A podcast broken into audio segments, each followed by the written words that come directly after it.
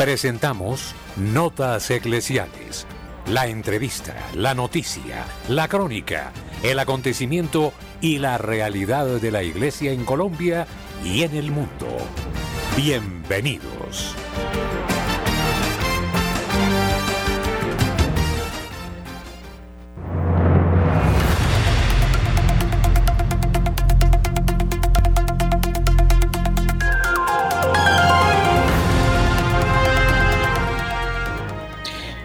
Muy buenos días, amables eh, oyentes de Radio María en Colombia y en el mundo. Les habla el Padre Ciro Hernando González y estamos en Notas Eclesiales bajo la dirección del Padre Germán Darío Acosta. También en, eh, tenemos en el estudio a nuestro hermano Luis Fernando López y en producción audiovisual a nuestro hermano Camilo Recaorte. Bienvenidos a Notas Eclesiales. La opinión, el análisis. Editorial en Radio María.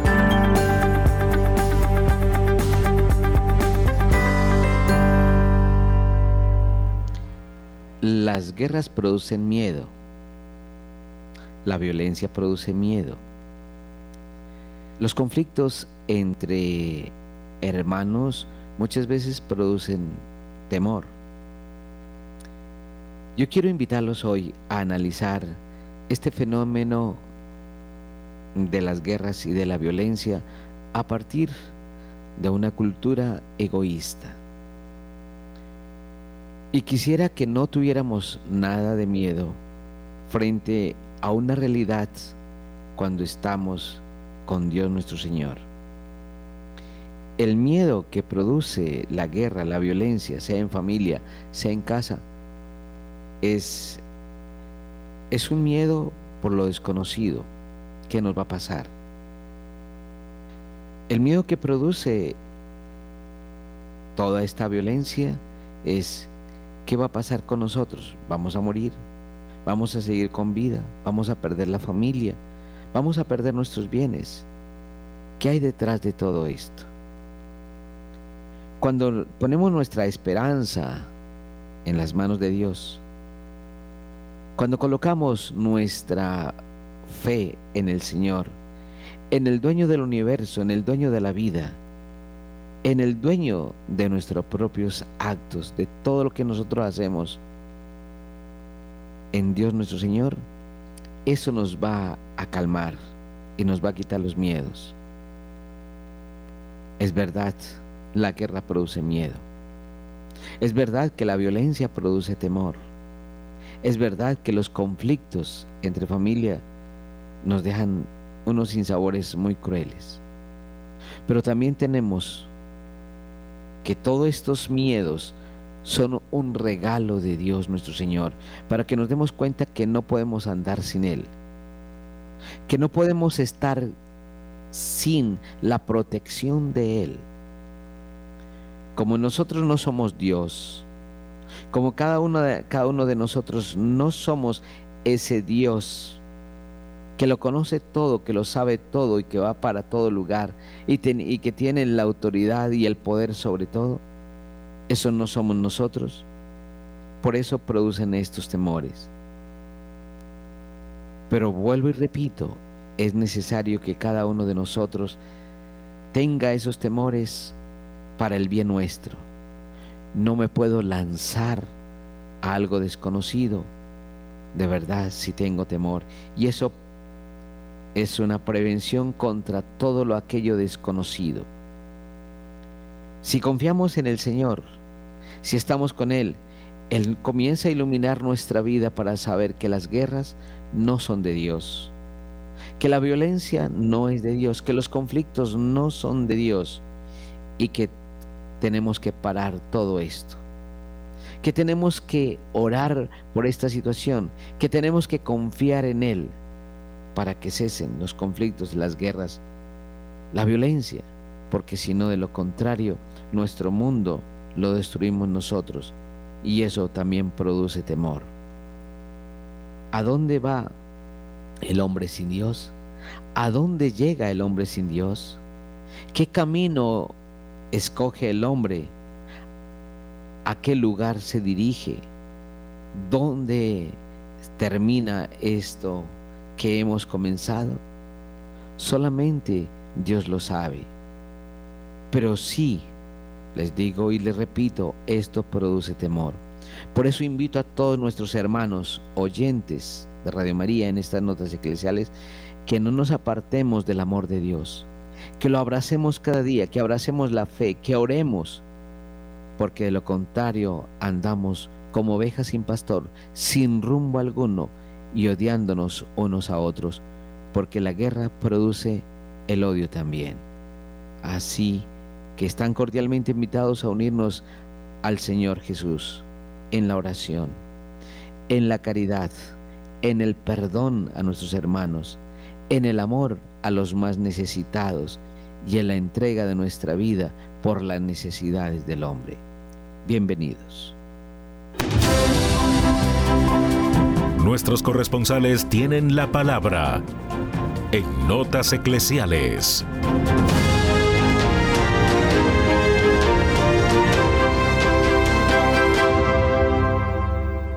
A las 8 de la mañana, 18 minutos, iniciamos esta ronda informativa por el país. Iniciamos en la ciudad de Barranquilla con Julio Giraldo. Buenos días, Julio.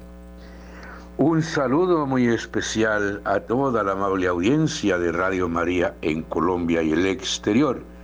Saludo cariñoso para la mesa de trabajo.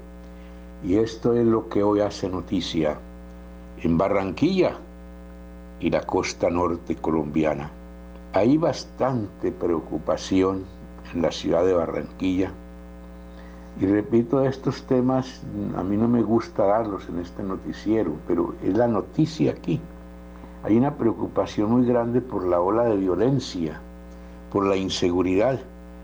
Imagínense, amables oyentes, que en lo que va corrido de este año 2023, según las estadísticas de las mismas autoridades, se han presentado 10 masacres y más de 500 muertos violentamente, asesinados. Esto es, como decían los antiguos, apague y vámonos. ¿Qué nos está pasando? Es la pregunta que uno se hace. ¿Por qué los seres humanos nos estamos comportando de esa manera. Porque hay gente que está exclusivamente para asesinar al otro, para robarle al otro, para chantajear al otro. Que el Señor y la Virgen María tengan piedad de todos nosotros y esto tenga alguna salida porque de lo contrario, vuelvo y repito, apague y vámonos.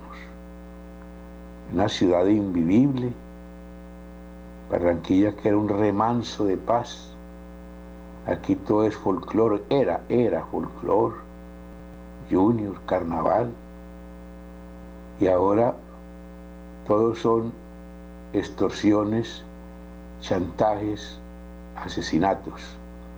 Y con la proximidad de las elecciones, pues esto se aumenta a cada día. En otro ángulo de la noticia, eh, hay alerta en la costa por un posible ciclón que están anunciando, pero que ya en las horas de la madrugada de hoy, el IDEAM dijo que ya esto se había convertido en una depresión tropical y que no eh, se presentaría el tal ciclón del cual todos teníamos miedo. Alertan sí, porque las lluvias se incrementarán, sobre todo en las islas de San Andrés y Providencia y parte de la costa norte colombiana. Pero en lo demás, por el temor que se, se tenía del ciclón, ya este parece que desapareció, que han dicho también las autoridades, que esto es muy cambiante y que hay que estar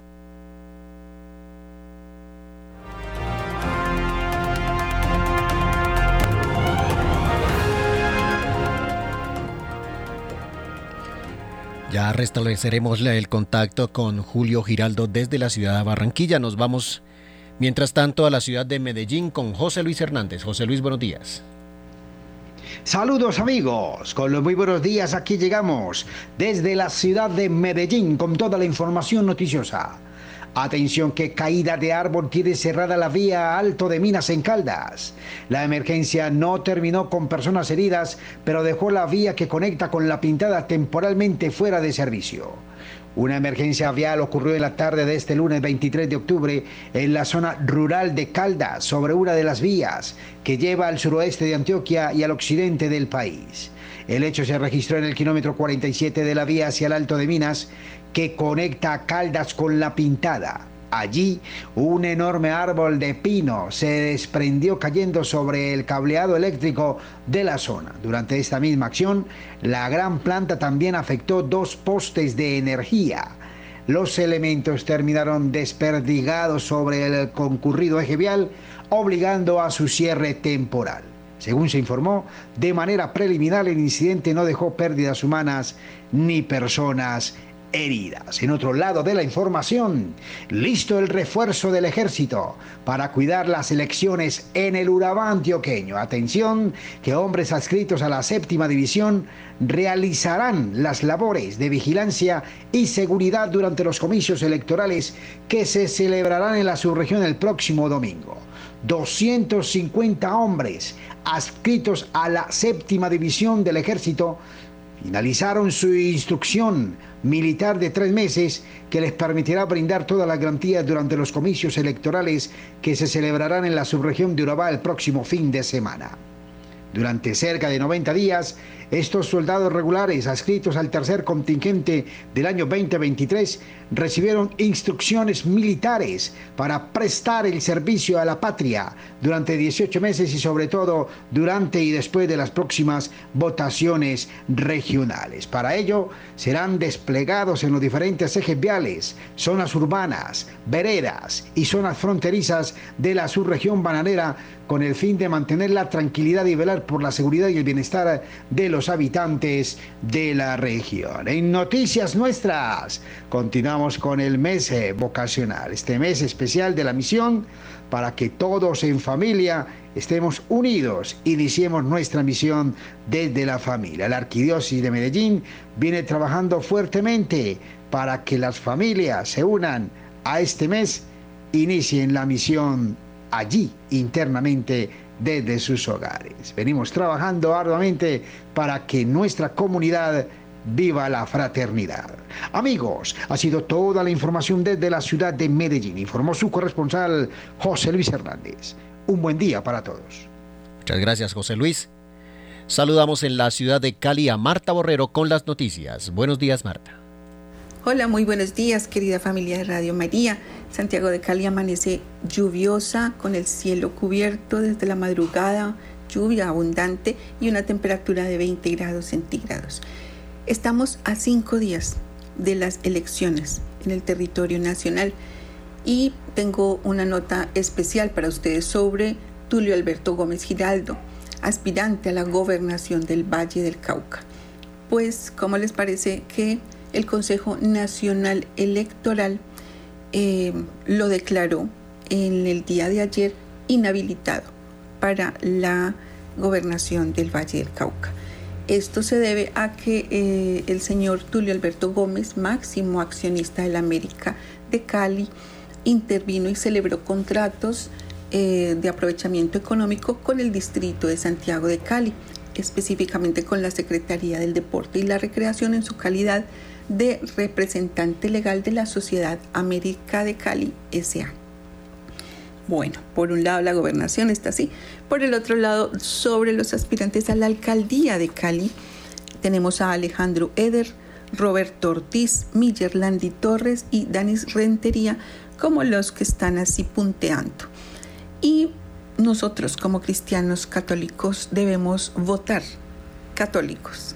Debemos tener en cuenta lo que ellos en los debates expresaron con temas puntuales en relación, en este caso, a la vida. Nosotros como católicos que hemos recibido la gracia de conocer la verdad, Jesús es la verdad, no podemos votar por personas que van en contra de esa verdad de nuestro Señor. Les hablo puntualmente del tema de la vida humana. En relación a esto, estos cuatro candidatos, eh, el único que siempre mantuvo el sí en relación al respeto a la vida humana desde sus inicios en el vientre materno hasta el final fue Alejandro Eder.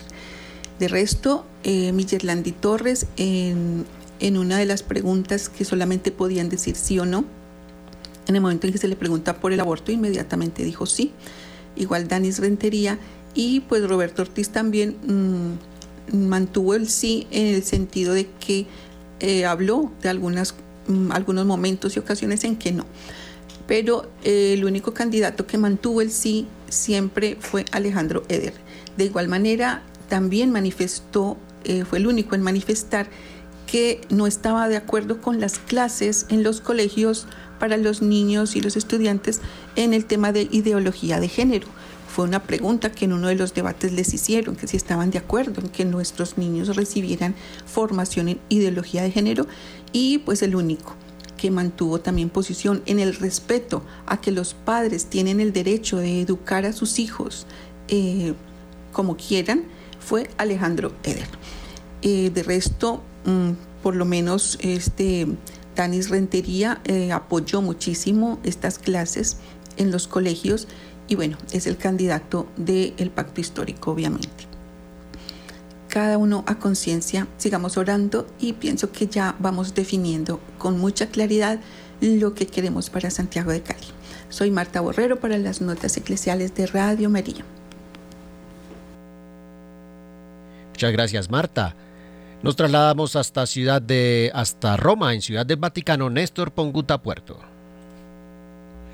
Continúa avanzando el sínodo de la sinodalidad, ya ha finalizado la decimosexta congregación y entramos de esta manera en la fase final de esta etapa, que dejará un primer documento en donde se comenzarán a conocer algunas conclusiones que han dejado las disertaciones y reuniones entre los miembros del sínodo durante estos días del mes de octubre. El prefecto del Dicasterio para la Comunicación, Paolo Ruffini, explicó que el mismo sábado 28 de octubre, en horas de la noche, cuando finicen las votaciones, se dará a conocer el texto de este documento la votación del documento se hará el sábado y eh, el documento se publicará el sábado por la noche después de la votación.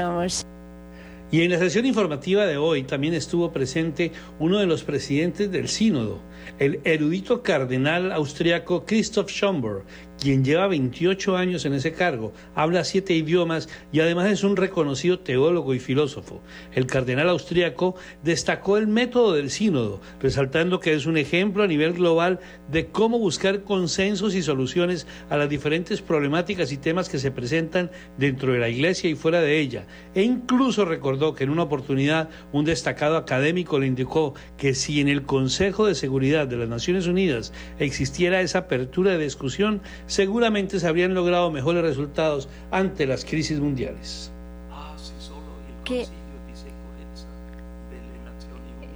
sería el método específico para solucionar los problemas del mundo, los problemas de la guerra en el mundo. Ojalá hubiera un método como este en las Naciones Unidas, en el seno de las Naciones Unidas. Allí no tenemos un método sinodal, nadie escucha, no hay un momento de intercambio. ¿Cómo podemos seguir adelante? Finalmente, dentro de los altos prelados presentes en la reunión informativa, se encontraba también el arzobispo primado de México y custodio de la imagen de la Virgen de Guadalupe, el cardenal Carlos Aguiar Retes, quien destacó la manera como se ha llevado a cabo el sínodo y dijo que es tarea a cumplir de cada uno de los presentes que está en el sínodo de la sinodalidad para que se cumplan los objetivos y no dejar en el papel, sino llevarlo a la práctica todo lo que aquí se ha decidido. Sí, la respuesta es muy sencilla. Si ponemos en práctica lo que aquí hemos ya definido, conversado, vivido, hay camino. Si no lo hacemos, si solamente nos quedamos en la escucha y no llevamos a, la vida diaria, a nuestras responsabilidades, pues no pasa nada. Así que todo dependerá de nosotros al regresar a nuestras eh, diócesis y poner en práctica lo que estamos aquí diciendo que, que debe de ser la iglesia. Desde Roma y para Radio María Internacional, este fue un informe de Néstor Pongutá Puerto. Amable oyente en Internet, Radio María de Colombia es www.radiomariacol.org. En cualquier lugar del mundo, usted nos puede sintonizar y hacerse apóstol de esta causa, dando a conocer a otros amigos esta página.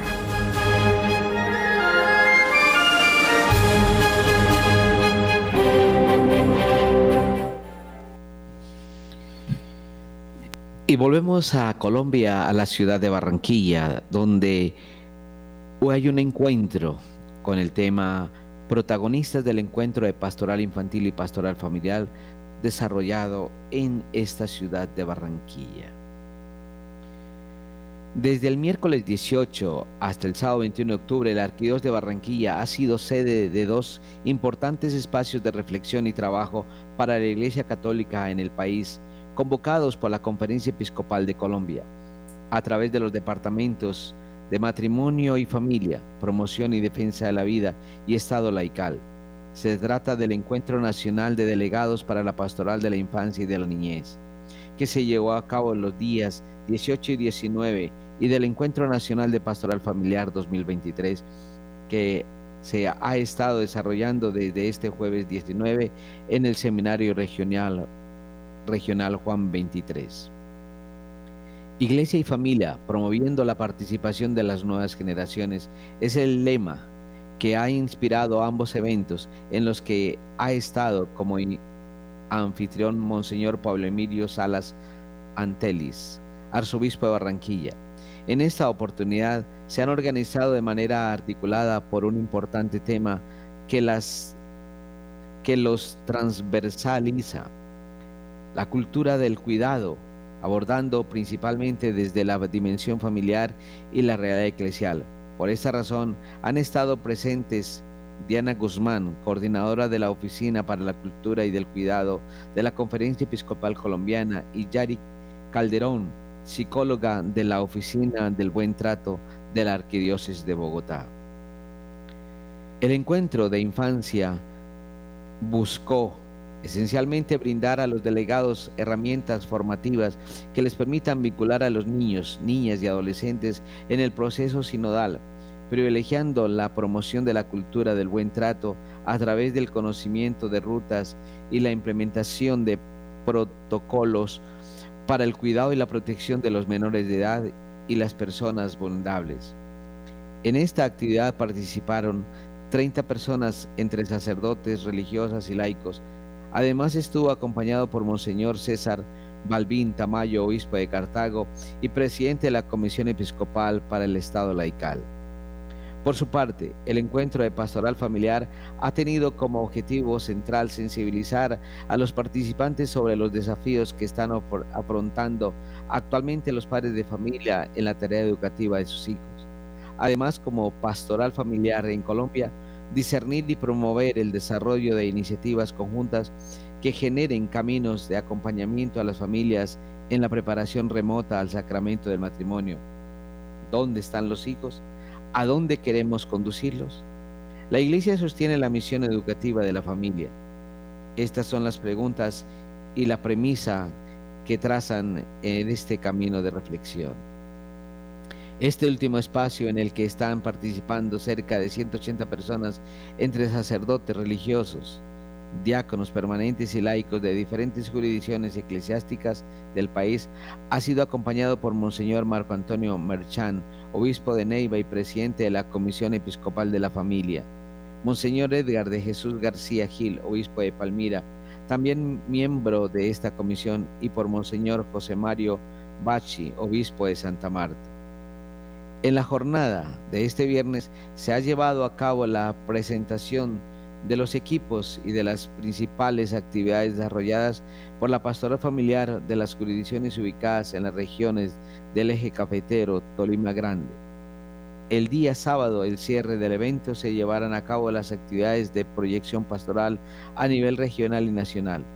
Además, el padre Joiner de Jesús Montoya Castaño, docente de la Fundación Universitaria Monserrate, con doctorado en Teología del Matrimonio y de la Familia en el Pontificio Instituto Juan Pablo II de Roma, realizará una ponencia al respecto del Pacto Católico Global sobre la Familia.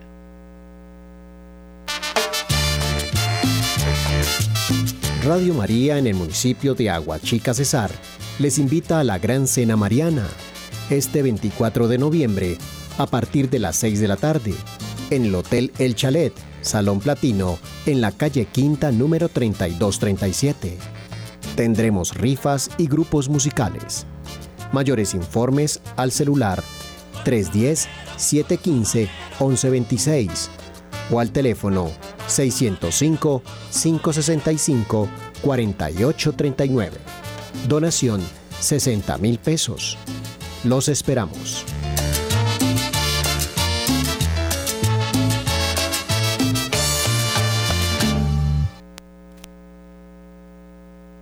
Y desde Colombia pasamos ahora a Venezuela.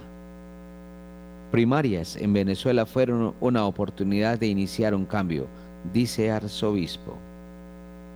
Monseñor Ulises Gutiérrez, arzobispo de Ciudad Bolívar y segundo vicepresidente de la Conferencia Episcopal Venezolana, aseguró que las elecciones primarias de la oposición en Venezuela que se desarrollaron el día 22 de octubre fueron una oportunidad para demostrarle al mundo que en el país hay un pueblo unido que quiere un cambio.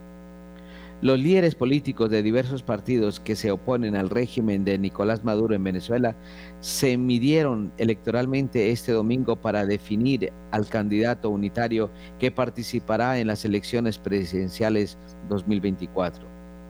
Resultó ganadora por abrumadora mayoría María Corina Machado de 56 años y coordinadora nacional del Partido 20 Venezuela, una organización que se ubica en la centro derecha del aspecto político.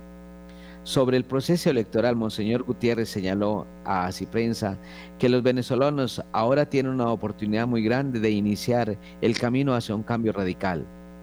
El prelado considera que el resultado de las elecciones primarias es tan importante que podría conducir hacia una especie de refundación del país que permita cambiar toda la estructura actual y sanear todas las instituciones y poderes. Monseñor Gutiérrez remarcó que cualquier cambio político en Venezuela debe darse necesariamente por la vía electoral y resaltó que la masiva participación de los ciudadanos en la jornada electoral del 22 de octubre fue muy significativa. Participación que se ha dado no solo en el país, sino en todos los lugares con una numerosa migración venezolana. El pueblo venezolano, desde unas elecciones libres y transparentes, y creo que empiezan a darse ciertas condiciones, bien sea por la presión internacional o por la presión interna, debido al agotamiento de la población. Yo estoy esperando en este sentido y creo que Venezuela va rumbo a ese, a ese cambio, señaló el obispo.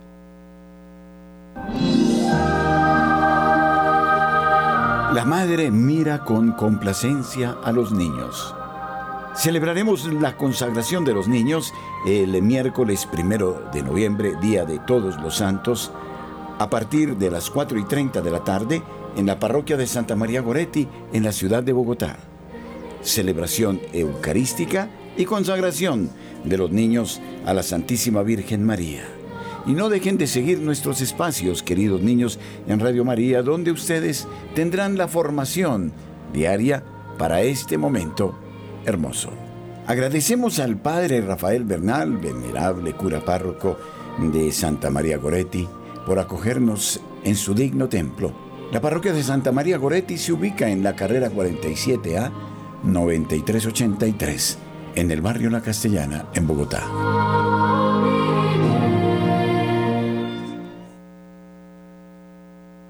De igual manera, el cardenal dice sobre las elecciones primarias en Venezuela, no hay que imponerse unos sobre otros.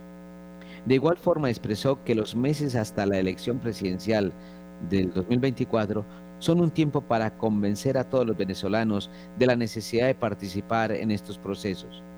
Los venezolanos, por vocación, somos un pueblo cívico y pacífico añadió el segundo vicepresidente de la Conferencia Episcopal Venezolana. Asimismo destacó el llamado constante a la paz, a la reconciliación y al encuentro que desde el episcopado colombiano ha surgido a lo largo de estos últimos años y declaró que este nuevo proceso político no puede ser de otra manera. Agregó además que todos los venezolanos están llamados a construir y ser artífices de una sociedad más pacífica.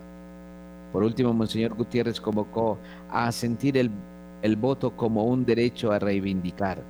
Tenemos que abrirnos y no tener miedo, resaltó Además manifestó que los católicos estamos llamados a participar también en la construcción del país desde la justicia y de la paz. Estamos llamados a saber elegir personas que transmitan valores acordes a nuestras creencias, familia y honestidad. Tenemos que acabar con esta realidad de corrupción, maltrato y violencia. Como católicos tenemos que descubrir este llamado a la luz del Evangelio y de la fe, concluyó.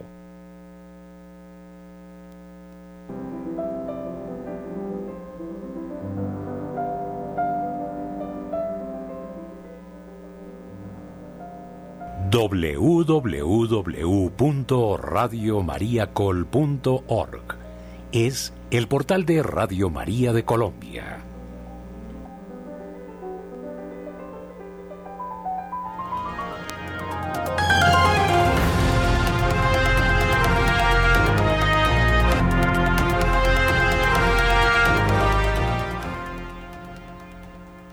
Vale la pena que analicemos esta noticia un informe de la ONU dice que las niñas no pueden tener éxito sin el aborto. Eso tenemos que analizarlo muy claramente todos los católicos sobre este informe que presenta la ONU. El Comité para la Eliminación de todas las formas de discriminación contra la mujer, SEDAC, afirma que a menos que las jóvenes tengan acceso al aborto, no podrán llevar una vida plena ni alcanzar todo su potencial. Estos expertos afirman que a menos que se garantice el acceso generalizado al aborto, el debate sobre cualquier otro derecho puede carecer de valor. El Centro de Familias y los Derechos Humanos en Nueva York dice, para conmemorar el Día Internacional de la Niña, un órgano de tratados de la ONU ha hecho pública una declaración en la que menciona 27 veces el aborto como el factor más importante para el bienestar y el desarrollo de los jóvenes. El Comité para la Eliminación de todas las formas de discriminación contra la mujer, SEDAC, afirma que a menos que las jóvenes tengan acceso al aborto, no podrán llevar una vida plena ni alcanzar todo su potencial, estos expertos afirman que a menos que se garantice el acceso generalizado al aborto, el debate sobre cualquier otro derecho puede carecer de valor. La SEDAC también afirma que el acceso al aborto seguro y, y de calidad es un derecho humano en virtud del derecho internacional y especialmente crucial para las niñas. Pero ninguna resolución o tratado de la ONU ha considerado nunca el aborto como un derecho humano. El comité sí hizo referencia al programa de acción del Cairo como una piedra angular para declarar el aborto un derecho humano internacional, pero el documento del Cairo declaró que el aborto es un tema que puede abordarse exclusivamente en la legislación nacional y que en ningún caso debe promoverse el aborto como un método de planificación familiar. Los criterios sostienen que muchos órganos de tratados y organismos de la ONU, entre ellos ONU Mujeres, dedican una cantidad desproporcionada de tiempo y recursos a ayudar a las niñas a interrumpir sus embarazos no deseados, mientras que los compromisos para mejorar su acceso a la educación, al agua, al saneamiento, los alimentos y otros servicios humanitarios urgentes suelen quedar en un segundo plano. Un informe de audiencia de la, iniciativa Spotlight, una asociación entre la Unión Europea y la ONU para acabar con la violencia contra las mujeres y niñas, mostró que la inversión de 505.6 millones de euros por parte de la Unión Europea ha tenido escaso impacto aún y aún no ha demostrado su rentabilidad. La iniciativa destinó 173.7 millones de dólares a apoyar a organizarse a organizaciones que abogan por el empoderamiento de la mujer en los países en desarrollo, muchas de las cuales se dedican a la defensa y la labor normativa en el frente de la salud sexual y reproductiva. En un acto paralelo a la Cumbre Mundial de la Salud sobre una nueva agenda para la salud de la mujer, varios penalistas, panelistas expresaron su preocupación porque la concepción actual de la salud de la mujer se centre desproporcionadamente en la salud sexual y reproductiva y no aborda la mirada de necesidades sanitarias esenciales de la mujer. La declaración de la CEDAP también omite cualquier debate sobre el papel de la familia en la crianza de las niñas y no hace referencia al impacto de las figuras materna y paterna en la vida de los niños. La palabra familia se menciona dos veces en el documento, la primera en referencia a la planificación familiar y la segunda condenando la violencia de género perpetuada, perpetrada por miembros de la familia. En varios eventos recientes de la ONU sobre los derechos de la mujer, los, los panelistas describieron a la familia de forma negativa y se refirieron a ella como una unidad opresiva y patriarcal en la que se espera que las niñas realicen tareas domésticas no remuneradas en detrimento de, su educación y sus aspiraciones profesionales. En contraste con esta opinión, en una reunión de la ONU sobre los derechos del niño, varios estados miembros, entre ellos Nigeria, la República Democrática del Congo y la Santa Sede hicieron declaraciones sobre el papel de las familias en el desarrollo de los niños y niñas y la necesidad de un mayor reconocimiento y protección social de la familia. La Santa Sede declaró, la familia es la unidad natural y fundamental de la sociedad y tiene derecho a la protección de la sociedad y del Estado. Por lo tanto, cualquier debate sobre los derechos del niño debe estar vinculado a los derechos de la familia.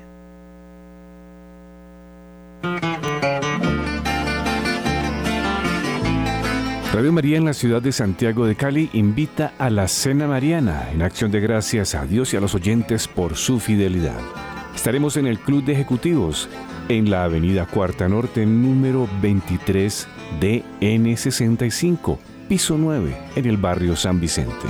Nos encontraremos a las 7 de la noche el próximo viernes 24 de noviembre de 2023. Mayores informes a nuestros números de teléfono 602-514-2641 y al móvil 316-690-5632. Donación 150 mil pesos. Gracias por ser de casa. Bienvenidos a los espacios de Radio María. Les esperamos. Bonitos son tus paisajes, Valle del Cauca. Bonitos cañaverales que mece el viento. Y hoy la iglesia celebra a San Antonio María Claret, patrono de los obreros, textiles y la educación.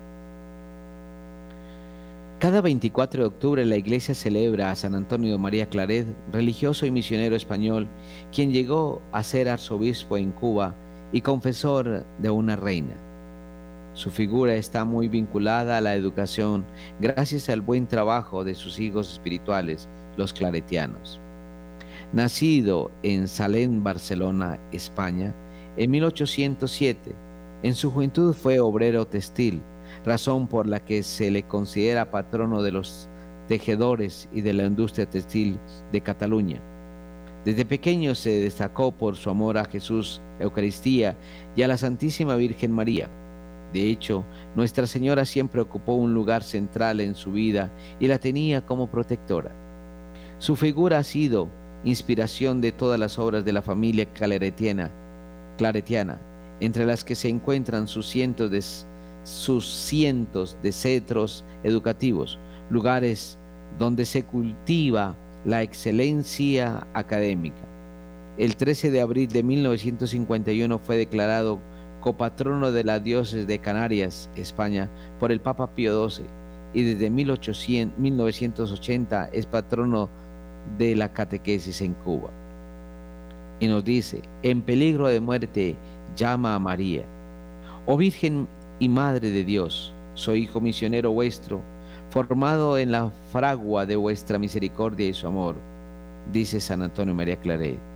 Un día siendo muy joven, Antonio fue de paseo a la playa con unos amigos. De pronto, miembros, de pronto, mientras caminaba por la orilla, fue arrasado mar adentro por una ola muy grande. Como no sabía nadar, empezó a ahogarse. Preso del pánico, alcanzó a gritar, Virgen Santa, sálvame. De pronto, posteriormente no sabría bien explicar cómo estaba de regreso en la orilla, sano y salvo. Cada vez que San Antonio recordaba el episodio decía que había sido la Santísima Virgen María quien lo había salvado. Fue fundador. Años más tarde el joven catalán ingresa al seminario y transcurrida la formación, en 1835 es ordenado sacerdote. Inicialmente asumió un cargo parroquial, pero su deseo más grande era ser misionero. Una vez dispensado de aquel cargo, salió a predicar el Evangelio, primero a las periferias de Cataluña y luego hasta las Islas Canarias. En 1849 fundó la Orden de los Misioneros, hijos del Inmaculado Corazón de María, hoy conocidos como claretianos. También fue fundador de la Congregación de Religiosas de María Inmaculada, Misioneras Claretianas. Llegó a Centroamérica y lucha contra la esclavitud. Años después, Antonio María fue enviado a Cuba por pedido del Papa, donde llegó a ser arzobispo de Santiago de Cuba. Allí trabajó en el reordenamiento de la vida eclesial. La arquidiócesis había estado sin pastor por más de una década, mientras combatía las injusticias sociales del entorno.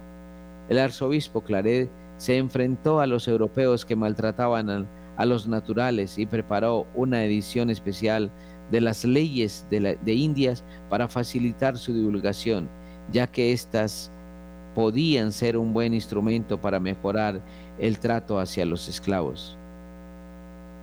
Claret, odiado por los esclavistas, fue blanco de numerosas amenazas, incluso un hombre intentó asesinarlo con un cuchillo. Providencialmente, el atacante solo logró cortarle parte del rostro y el brazo derecho, aunque quedó mal herido por un buen tiempo. Una vez que estuvo repuesto, inició otro más en sus recorridos por su extensa arquidiócesis. El arzobispo prosiguió así hasta que llegó el momento de dejar la isla y volver rumbo a España.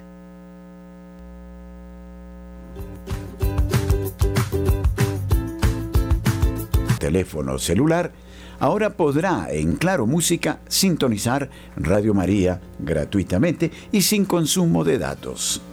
Eso significa que usted puede bajar la aplicación Claro Música gratis, buscar estaciones de radio, localizar a Radio María de Colombia, podrá oírla con una gran calidad de audio y al mismo tiempo sin consumir datos.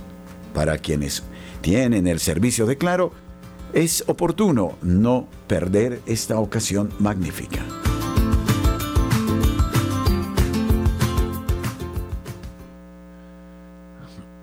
Hay una pregunta que se le hace al padre Alberto Carrara.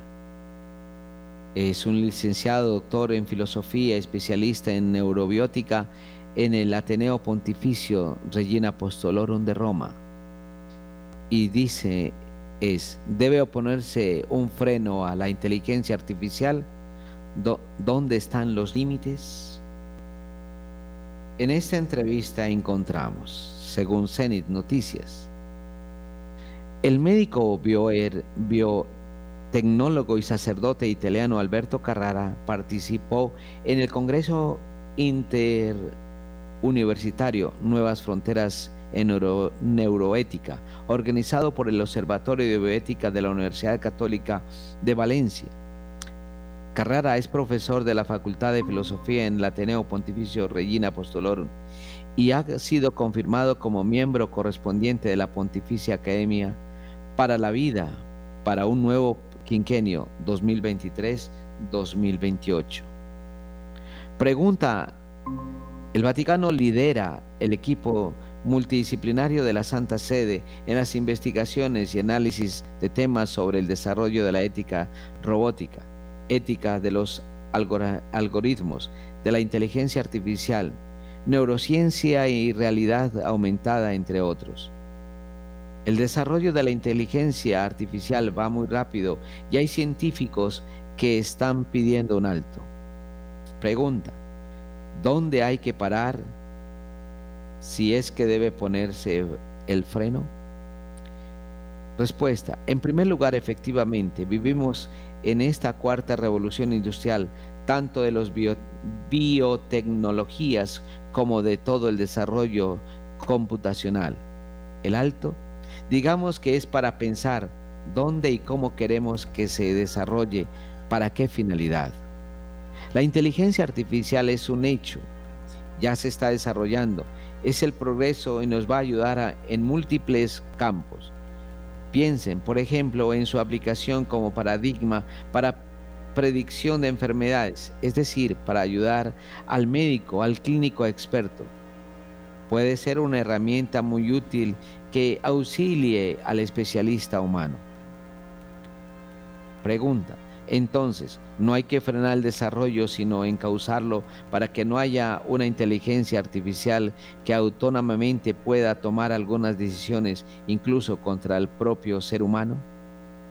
Efectivamente, la inteligencia artificial está, está, alcanzando esta autonomía y por eso tenemos que reflexionar bien, no para parar, sino para entender mejor qué se está desarrollando y cómo podríamos implantar en este desarrollo valores y criterios éticos para que siempre sea en función del bien, del desarrollo integral de la persona humana, de todas las personas